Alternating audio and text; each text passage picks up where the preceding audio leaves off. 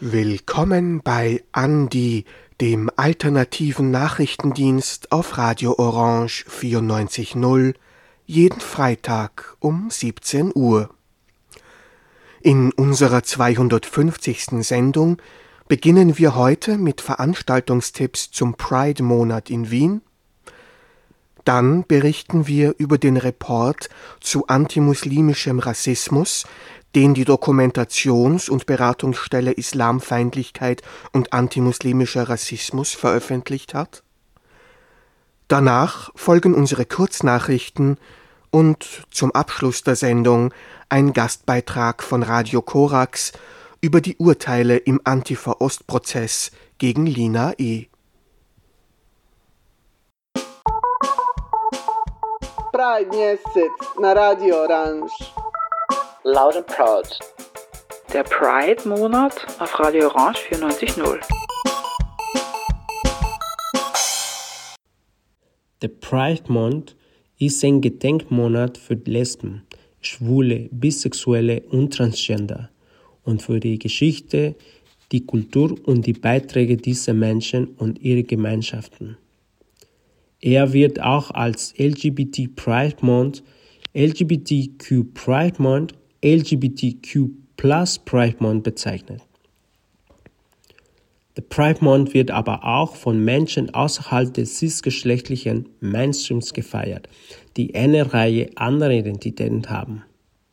Dazu gehören Menschen, die intergeschlechtlich, nicht-binär, asexuell, pansexuell, aromantisch oder auch Two-Spirit sind oder diejenigen, die sich auf andere Weise identifizieren oder ihre sexuelle oder geschlechtliche Identität in Frage stellen.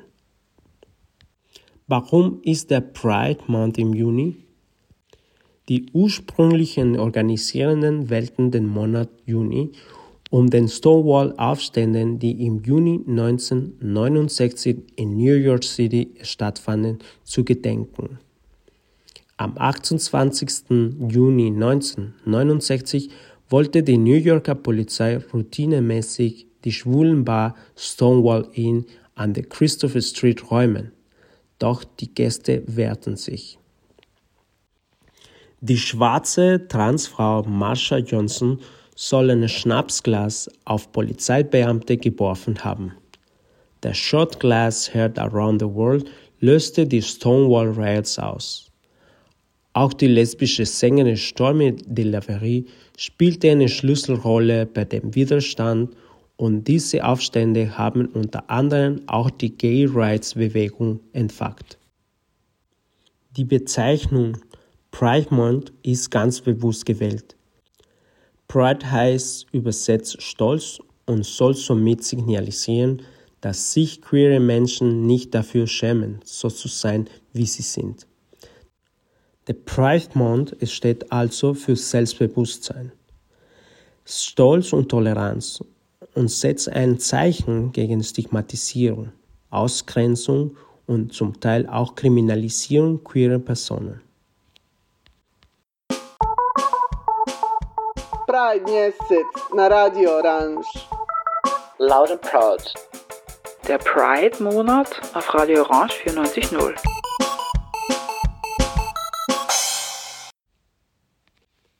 Hier noch ein paar Veranstaltungstipps für die nächste Woche und diesen Monat. Vienna Pride Run. Gemeinsam für, Akzeptanz und Sichtbarkeit treffen sie sich am 3. Juni um 11 Uhr LäuferInnen, WalkerInnen und RollstuhlfahrerInnen auf einer Strecke von 5 bis 10 Kilometer, um die LGBTIQ-Plus-Szene zu unterstützen. Der Treffpunkt Prater Hauptallee. Führung DMW Queer gelesen.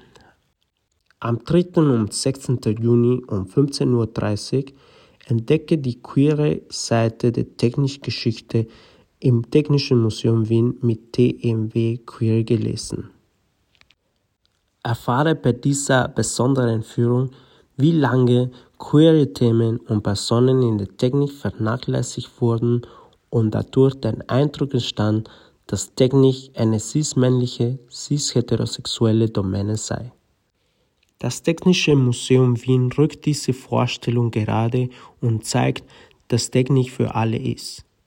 Entdecke die Verbindung von LGBTIQ Geschichte, Technik und Gesellschaft. Vienna Pride Pool Day. Am 4. Juli ab 18.30 Uhr im Schumbrunner Bad erwartet dich der Vienna Pride Pool Day mit einem DJ-Line-Up, fröhlicher Musik und guter Stimmung. Das Ziel ist es, die Sichtbarkeit und Rechte von LGBTIQ Menschen zu stärken und Vorurteile abzubauen. Werk im Love Am Samstag, den 10. Juni um 23 Uhr gibt das Werk einen Vorgeschmack auf seine kommenden Pride-Events. Unter dem Motto Be You, Be Queer, Be Colorful, but at least just be nice das Werk in Love erwartet euch voller Liebe mit Trance, House, Disco und Breaks. Der Wagru Pride Month. In den kommenden Wochen erwarten euch viele coole Events, welche die Basisgruppen gemeinsam organisiert haben. Die Woche beginnt mit dem Kick-Off-Picknick am 3. Juli ab 14 Uhr auf der Donauinsel auf der Wiese südlich von Wasserspielplatz bei der U1 Donauinsel. Zu erkennen ist die Trans Pride Flag. Essen und Getränke bitte selbst mitbringen. Regenbogenparade. Das Pride Highlight findet dieses Jahr am 17. Juni um 11 Uhr statt. Bei der 27. Regenbogenparade versammeln sich Menschen unterschiedlicher sexueller Orientierungen und Geschlechtsidentitäten, einschließlich Lesben, Schwulen, Bisexuellen, Trans, Cis, Inter- und heterosexuelle Personen. Gemeinsam setzen wir uns für gleiche Rechte ein. Der Veranstaltungsort wie jedes Jahr ist der Wiener Ring. Die Veranstaltungstipps wurden von Victor Salazar gestaltet.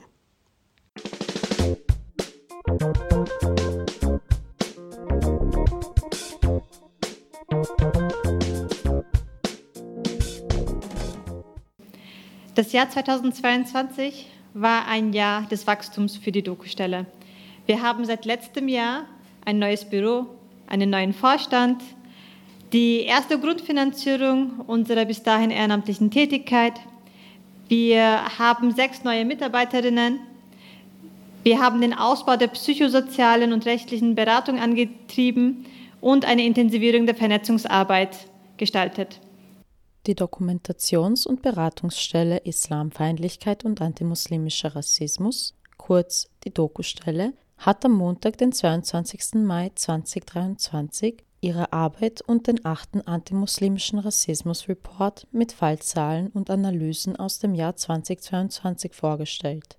Die thematische Schwerpunktsetzung des Reports ist die Unterstützung und Betreuung für Betroffene von antimuslimischem Rassismus. Betont wird mehrfach der intersektionale Ansatz in deren Arbeit, welcher die mehrfache Diskriminierung der Betroffenen berücksichtigt. Gute Kooperationen der Dokustelle mit anderen Organisationen, wie beispielsweise mit SARA, kurz für Zivilcourage und Antirassismusarbeit, mit der Gleichbehandlungsanwaltschaft und der Initiative Diskriminierungsfreies Bildungswesen ermöglichten es im letzten Jahr auch weit über die Grenzen von Wien zu arbeiten. Trotz vieler Erfolge, die die Geschäftsführerin Rumeisa Dük wieder hervorhebt, musste die Dokustelle eine besorgniserregende Lage im Report verzeichnen, wenn es um antimuslimischen Rassismus in Österreich im vergangenen Jahr geht. Dunja Halil, zuständig für das Monitoring, die Rechtsberatung und Empowerment, fasst in Kürze. Im Jahr 2022 haben wir 1324 Vorfälle von antimuslimischem Rassismus in Österreich dokumentiert ich möchte an dieser Stelle betonen, dass es nicht im Vordergrund stehen sollte, wie viele Zahlen das jetzt sind, sondern dass jeder Fall ein Fall zu viel ist und dass das keinesfalls repräsentativ ist, da uns nicht alle Vorfälle erreichen. Darüber hinaus soll die Wichtigkeit unserer Arbeit in den Vordergrund rücken. eine Dokumentations- und Beratungsstelle, die Betroffene von antimuslimischen Rassismus auffängt, unterstützt und rechtlich sowie psychosozial beratet. Dieses Jahr haben wir die Auswertung ähm, der Fälle in den Online- und Offline-Bereich ähm, getrennt. Offline waren es 18,4 Prozent, das entspricht 244 Fällen. Online 81,6 Prozent, das entspricht 1080 Fällen.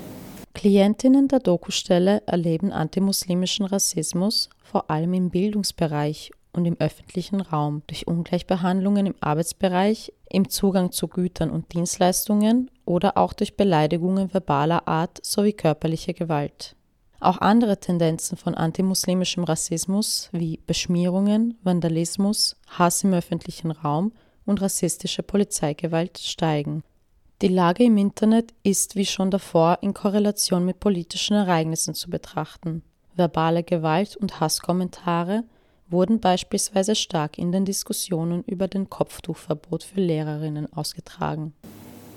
In diesem Zusammenhang ist es wichtig darauf hinzuweisen, dass Hass im Netz in den letzten Jahren ein wachsendes Problem geworden ist. Die Auswirkungen können, wie gesagt, unabhängig von strafrechtlicher Relevanz gravierend sein. Sie können das Wohlbefinden und das Zugehörigkeitsgefühl von Musliminnen entscheidend beeinträchtigen. Es ist daher von enormer Bedeutung, hierfür ein Bewusstsein zu entwickeln und der Normalisierung von antimuslimischem Rassismus entgegenzuwirken.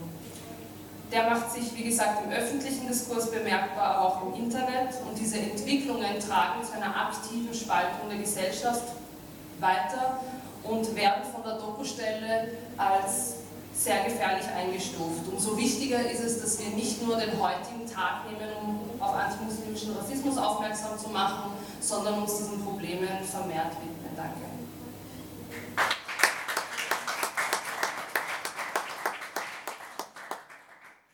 Im vergangenen Jahr sei eine allgemeine Normalisierung des antimuslimischen Rassismus im öffentlichen Diskurs zu vermerken. Den in den Medien und Öffentlichkeit weit verbreiteten Begriff politischer Islam kritisiert das Beratungsteam der Dokustelle und verweist auf die negativen Implikationen, die die Verwendung und Wiederholung dieses Begriffes auf Musliminnen hat. Anlehnend an eine fragwürdige Studie mit muslimischen Kindern die aufgrund von stark stereotypisierten Fragestellungen vor kurzem in den Medien für Aufregung sorgte, wird im Report auch über die Rolle der Wissensproduktion über muslimische Menschen gesprochen, die Stereotype verstärkt und eine politische Agenda verfolgt, wie Geschäftsführerin Rumeisa Dürk wieder betont. Die Erkenntnisse der Vorjahre haben aber gezeigt, dass wenn es um Musliminnen geht, stark suggerierende Fragen keine Seltenheit in wissenschaftlichen Publikationen sind, sondern eher die Norm darstellen. Leider werden dann genau aus solchen mangelhaften Studien verfälschende Erkenntnisse gewonnen, die gesellschaftspolitisch für regulierende Maßnahmen gegenüber Musliminnen sorgen. Das Problem dabei ist nicht die wissenschaftliche Auseinandersetzung per se, sondern die klare politische Absicht dieser Arbeiten. Auch die ENA, European Network Against Racism, ist ein langjähriger internationaler Partner der Dokustelle. Stellvertretend war die Direktorin des ENA, Ujako Nuabuso, bei der Pressekonferenz des Reports. As I said, we are an advocacy organization and we have many organizations across Europe doing anti racism work. And a critical um, element of their work is doing this um, data collection and monitoring incidents of uh, racist, racially motivated crimes. And we have a lot of organizations doing it, but I must admit, Dr. Steller is doing an excellent job. It's the eighth year that they've published this um, report. And I think it's so important for civil society organizations to do this work because we know that the racially motivated crimes are so underreported. So we know that civil society organizations are so key in being that trusted organization that communities can come and talk to about the incidents of um, violence, um, whether it's verbal, physical, or whether it's online. And we know that um, government officials and institutions are not there uh, trusted in many communities for, for, for individuals to report these crimes. In many instances, it's the authorities that are doing the surveillance of um, communities. And I think that's uh, something very specific around Islamophobia or anti Muslim hatred. Im Interview mit Simon Inou von Radio Orange beantwortete die Geschäftsführerin der Dokustelle, Romeisa Dök, wieder, was die Wünsche, Ziele und Forderungen der Dokustelle sind, sowie was sie sich von den österreichischen Medien erwartet. Ich wünsche mir, oder was die Dokustelle sich wünscht, ist, dass wir das Problem auch beim Namen nennen. Antimuslimischer Rassismus wird immer noch nicht ähm, von vielen Institutionen, Organisationen, aber auch Individuen als solche nicht erkannt oder als ein Problem oder ein Rassismusproblem nicht erkannt. Und ähm, uns ist es wichtig, dass wir darauf hinweisen, dass wir nicht nur ähm, die Fälle hier zeigen, sondern dass wir uns wirklich wünschen, dass Betroffene, die von antimuslimischem Rassismus ähm, uns gegenüber ihre Fälle melden, auch gut aufgefangen sind. Und zwar ähm, ressourcentechnisch durch mehrere Beratungen, durch ähm, Institutionen, die sie ernst meinen, wo sie andocken können und anknüpfen können. Eines unserer Forderungen ist zum Beispiel, dass genau diese Personen eine psychosoziale Unterstützung bekommen, weil ähm, wir wissen, Rassismus führt zu Mikroaggressionen. Rassismus ähm, ist ein Problem, das Betroffene alltäglich spüren. Und dementsprechend würden wir uns mehr Auffangmöglichkeiten für diese Personen wünschen. Ein anderes ganz klar politisches Ziel oder gesellschaftspolitisches ist, Ziel ist es, dass wir ein NAPAR haben. Das ist ähm, der nationale Aktionsplan gegen antimuslimischen Rassismus. Und ähm, da, ist es uns ein, da, da, ist es uns sehr wichtig, dass wir als Organisation die Expertise in dem Bereich seit Jahren weisen, ans Board geholt werden, um zu diskutieren, wie wir Menschen hier am besten unterstützen können, wie wir die Gesellschaft so ändern können oder mitgestalten können, dass alle sich hier in Österreich wohlfühlen. Antimuslimischer Rassismus ist, wie der Report zeigt, ein Phänomen, das in Österreich auf unterschiedlichen Ebenen stattfindet – und sich auf die Gesundheit, das Wohlbefinden und die Inklusion der Betroffenen nachhaltig negativ auswirkt. Je mehr die Arbeit der Dokustelle ausgebreitet werden kann, desto mehr Menschen können bei antimuslimischen rassistischen Vorfällen unterstützt und betreut werden. Die Dokustelle kann durch ehrenamtliche Mitarbeit, eine Fördermitgliedschaft und Spenden unterstützt werden. Auch heuer sehen wir dringenden Handlungsbedarf auf Seiten politischer Akteurinnen und Medienschaffenden um österreichweit antimuslimischen Rassismus anzusprechen und in weiterer Folge den Schaden von strukturellen Rassismus an Betroffenen zu reduzieren. Den Schutz vor Diskriminierung können wir nur dann bieten, wenn wir als Gesamtgesellschaft das Problem beim Namen nennen und wir es ernst meinen mit den freien demokratischen Rechten eines jeden Individuums in Österreich. Danke sehr.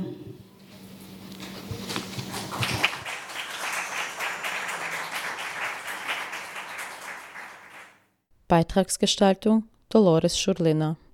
Originaltonaufnahmen Simon Inou.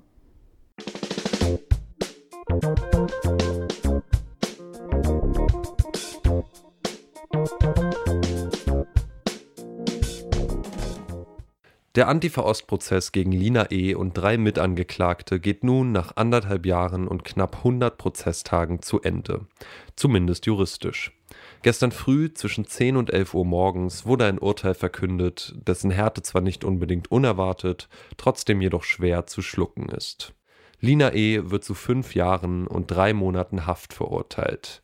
Lennart A. zu drei Jahren, Jannis R. zu zwei Jahren und fünf Monaten und Jonathan P. zu drei Jahren und fünf Monaten. Damit bleibt Lina E.s Strafe zwar unter den von der Bundesanwaltschaft geforderten acht Jahren Freiheitsentzug, sie muss nach ihrer zweijährigen Untersuchungshaft nun aber trotzdem noch weitere drei Jahre im Gefängnis bleiben. Alle Angeklagten wurden nach dem Paragraphen 129 verurteilt. Also der Paragraph 129 ähm, Strafgesetzbuch ist Mitgliedschaft in einer kriminellen Vereinigung. Der wird eigentlich angewendet, ja, weiß ich nicht, bei Schwerstkriminalität vor allen Dingen, aber auch seit vielen Jahren jetzt auch im politischen Bereich, in der Vergangenheit zum Beispiel gegen die in Deutschland verbotene kurdische Arbeiterpartei PKK, ja, wo heute ja dann Mitgliedschaft in einer ausländischen terroristischen Vereinigung nach 129b angewandt wird. Das heißt, es ist ein Paragraph, der eindeutig politisch ist, ein Gesinnungsparagraf, wie wir sagen. Wir fordern auch seine Abschaffung, weil er eben eine umfangreiche Überwachung der äh, Betroffenen und Beschuldigten zulässt. In diesem Verfahren, Antiverfahren, sehen wir ja, dass jetzt die Strafverfolgungsbehörden dabei sind, die Sache durchzuziehen und die Antifa zu kriminalisieren. Das sagt Henning von Stolzenberg, Mitglied im Bundesvorstand der Roten Hilfe. Die Rote Hilfe unterstützt politisch Verfolgte aus dem linken Spektrum. Der Paragraph 129 existiert bereits seit dem 19. Jahrhundert. Um die Jahrhundertwende herum wurde er vor allem genutzt, um sogenannte staatsfeindliche Vereinigungen der Arbeiterbewegung zu kriminalisieren.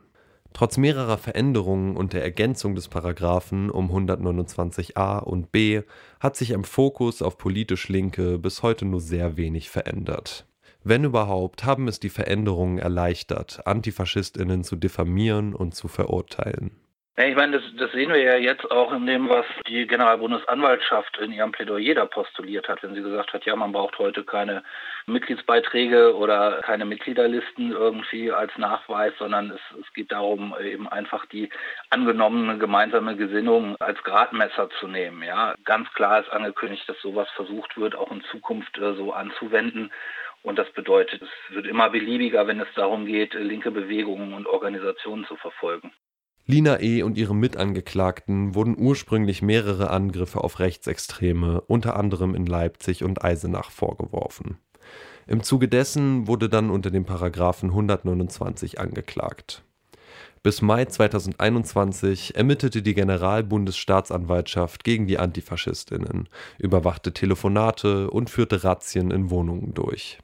Lina E. wird eine besondere Rolle in diesem Prozess zugeschoben.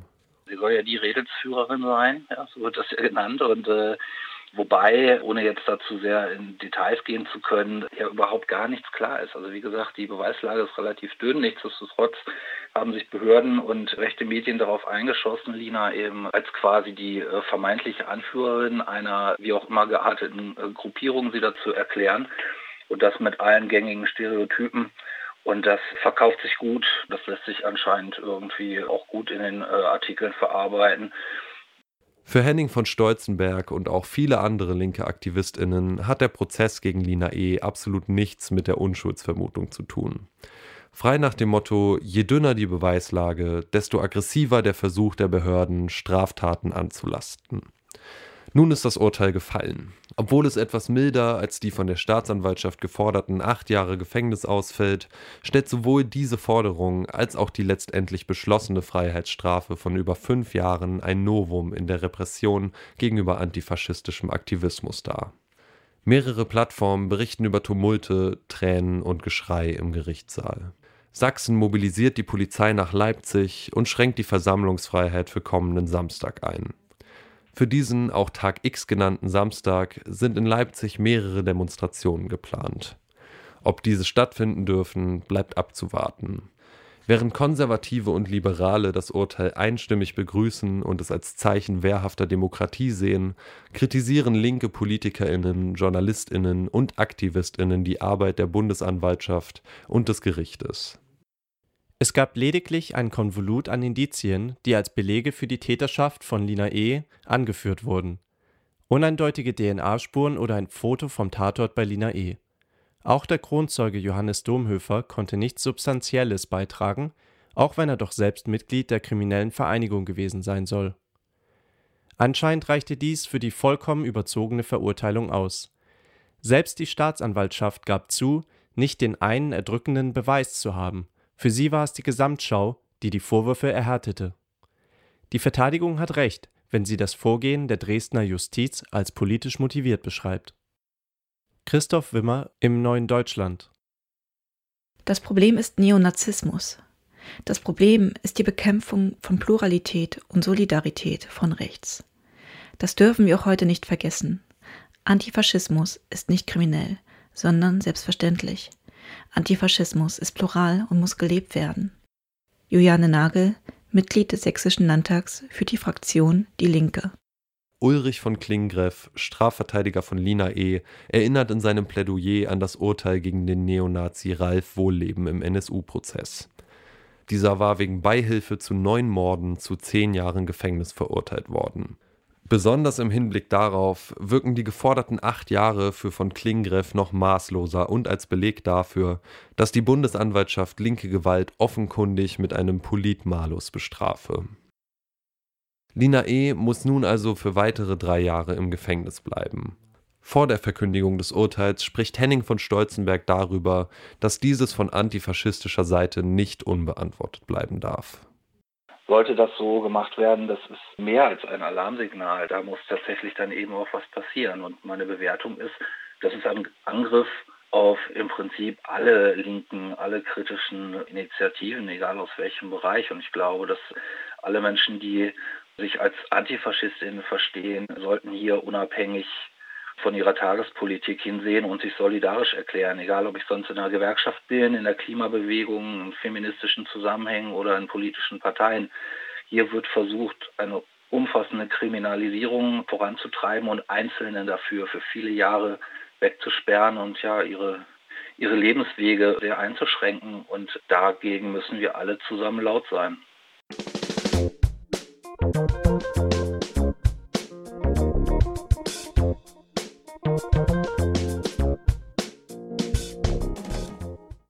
Heute, am 2. Juni 2023, jährt sich ein bedeutendes Ereignis der deutschen Geschichte, der Tod von Benne Ohnesorg. Vor 56 Jahren wurde er von Polizist Karl-Heinz Kuras erschossen. In diesem kurzen Beitrag werfen wir einen Blick zurück auf dieses tragische Ereignis und dessen Auswirkungen auf die Studentenbewegung in der Bundesrepublik Deutschland.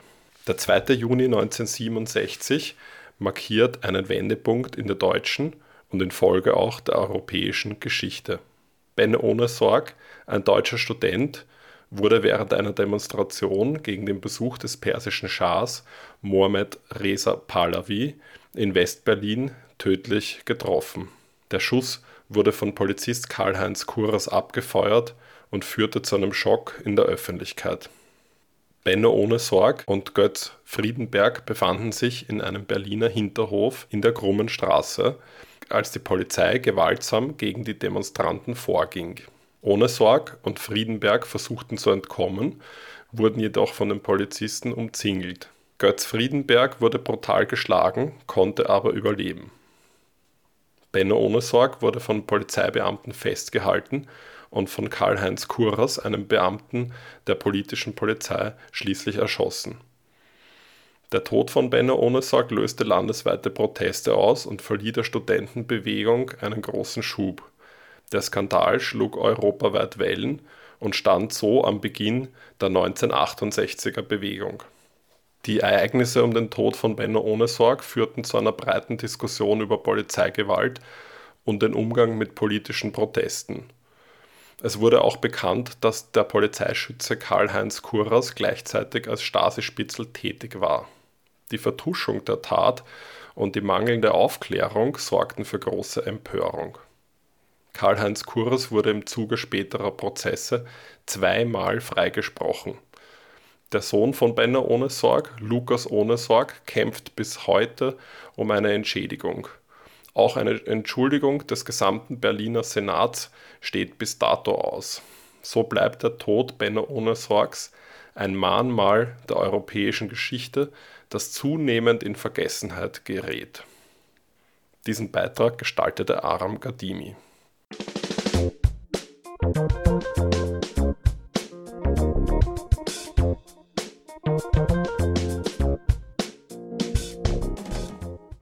Das war Andi, der alternative Nachrichtendienst vom 2. Juni 2023. Die nächste Ausgabe von Andi gibt es am kommenden Freitag, wieder um 17 Uhr, hier auf Orange 94.0 zu hören. Alle vergangenen Sendungen gibt es auch online auf der Website cba.media unter Andi Nachrichten zum Nachhören. Vielen Dank fürs Zuhören und auf Wiederhören. Pride mjesec na Radio Orange. Loud and Proud. Der Pride-Monat auf Radio Orange 94.0.